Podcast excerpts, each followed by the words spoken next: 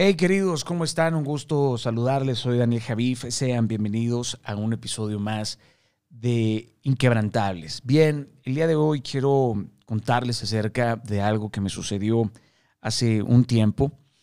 Eh, y fue bastante impactante. Esto sucedió en, en uno de mis talleres hace un año y medio, por supuesto, antes de la, de la pandemia.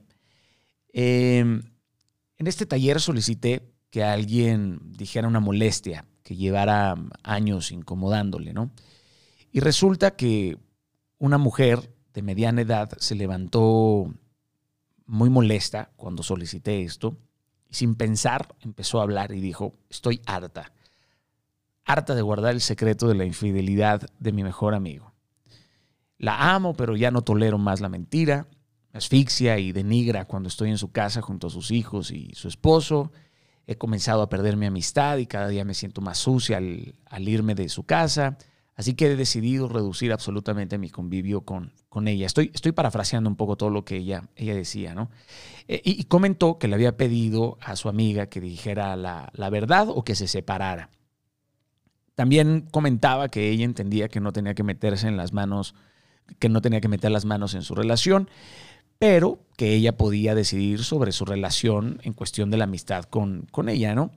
Y por supuesto que le jodía porque amaba a su amiga, pero que ella no comprendía la razón de su actuar porque su esposo también era amigo suyo desde hace muchos años y que ella se sentía que deshonraba, por supuesto, a la, a la honestidad y, ella como su amiga pues estaría con ella y, con él también, pero que no podía sentirse obligada a estar en un lugar donde se sentía encadenada por una mentira y, no poder por supuesto festejar la, traición, ¿no? Que, que según ella pues llevaría a su amiga a un barranco, en lo cual estoy totalmente de acuerdo. Esta mujer se sentó y después de expresar todo lo que les acabo de contar, mientras que ella lloraba y continuaba bastante agitada, empecé a mirar el rostro de las 600, 700 personas que había en este, en este taller. Y de la nada, querido, se levantó un hombre a decir yo soy infiel. Eh, parecen de esas cosas que nunca sucedieron, pero se las estoy contando tal y como fue. Este hombre se levantó y dijo yo soy infiel. Y dijo, escucharte me ha hecho recapacitar de forma muy violenta. Eh, me ha hecho pensar lo egoísta que he sido con todos y, lo lamentable de mi actuar. Y no había terminado de hablar este hombre cuando se levantó una mujer. Yo estaba sorprendido. Esta mujer se levanta confesando que hace días descubrió que su marido era infiel y que no sabía qué hacer, pero que ahora, después de escuchar la situación, pues tenía un camino mucho más firme o por lo menos cierta, eh, cierto olfato para, para dirigirse. Fue algo espectacular porque estaban estas dos personas eh, de pie y se levanta un joven y contó la historia del matrimonio de sus padres y cómo había terminado por las infidelidades de su madre. Comenzó a llorar sin saber y sin parar y terminó diciendo que por fin había expresado su enojo, su ira, de una forma que jamás él hubiera imaginado, que llevaba años tensando los dientes mientras que, mientras que dormía. Y comentó este verdadero alivio que sentía, como si la mandíbula se le hubiese eh, aflojado. Y yo, queridos, terminé por recordar cuántas veces me fueron infiel en la juventud, cómo me fueron infiel en los negocios, cómo he sido traicionado también pues de forma cruel y violenta. Creo que todos hemos pasado por ahí, no, no, no estoy tomando un papel de víctima. Pero lo interesante de esto es que de repente el dolor de alguien y de alguien más, por supuesto, estaba removiendo emociones que estaban debajo de los escombros de nuestros corazones y de nuestros oídos. ¿A qué voy con esto? No identificar estos sentimientos de opresión que se están pudriendo escondidas en nosotros es delicadísimo. Pero resulta que gracias a la sensatez de alguien, gracias a la historia de alguien más, estaban siendo removidos en esa, en esa forma, en ese momento. Porque todos estábamos compartiendo nuestro dolor como si fuera un pedazo de pan recién hecho.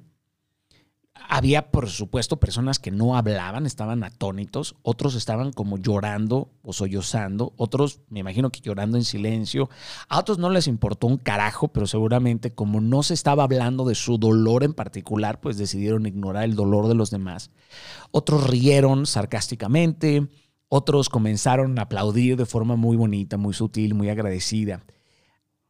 Esto me hace pensar que el amor en dosis masivas tiene esta capacidad de sanar heridas.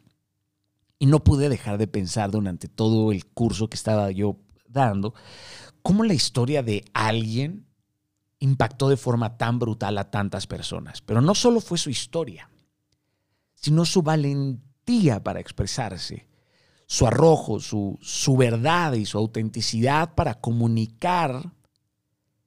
Esto fue lo que terminó por mejorar la vida de otras personas que ni siquiera ella conocía. Y fue un hermoso momento en donde había comunión y donde esta comunión provocó empatía y misericordia. Y estoy seguro que muchos que estaban ahí empezaron a comprender cosas que no habían comprendido, porque, porque sin decirlo, también les habían sido infieles o ellos habían sido infieles con, ellos mismos y de algún modo esto comenzó a subsanar el dolor de todos. Mi, mi, reflexión es, cuando compartimos nuestro dolor y alguien lo recibe con atención, este dolor es transformado en una nueva forma de amar. Se destila un nuevo matiz del amor, el amor que nace de haber compartido el mismo dolor. Así de perfecta es la alquimia del amor. O sea, tu historia puede cambiar a alguien. Tu historia puede ayudar a millones de personas si así lo deseas. Quiero invitarte a compartir tu historia, por más insignificante que a ti te parezca. Porque te aseguro que alguien recibirá un regalo de ella. Vas a necesitar lo mismo que esta mujer. Valentía, arrojo, surcar tu enojo y transformarlo en un vehículo de amor. Yo por ello le veo potencial a todo lo que me pasa en mi vida, ¿saben? Y, si deseas transformar algo, pues también lo puedes poner en las manos del amor y te aseguro que vas a verlo transfigurarse en aquello que no tenía valor. Ahora será algo hermosamente preciado.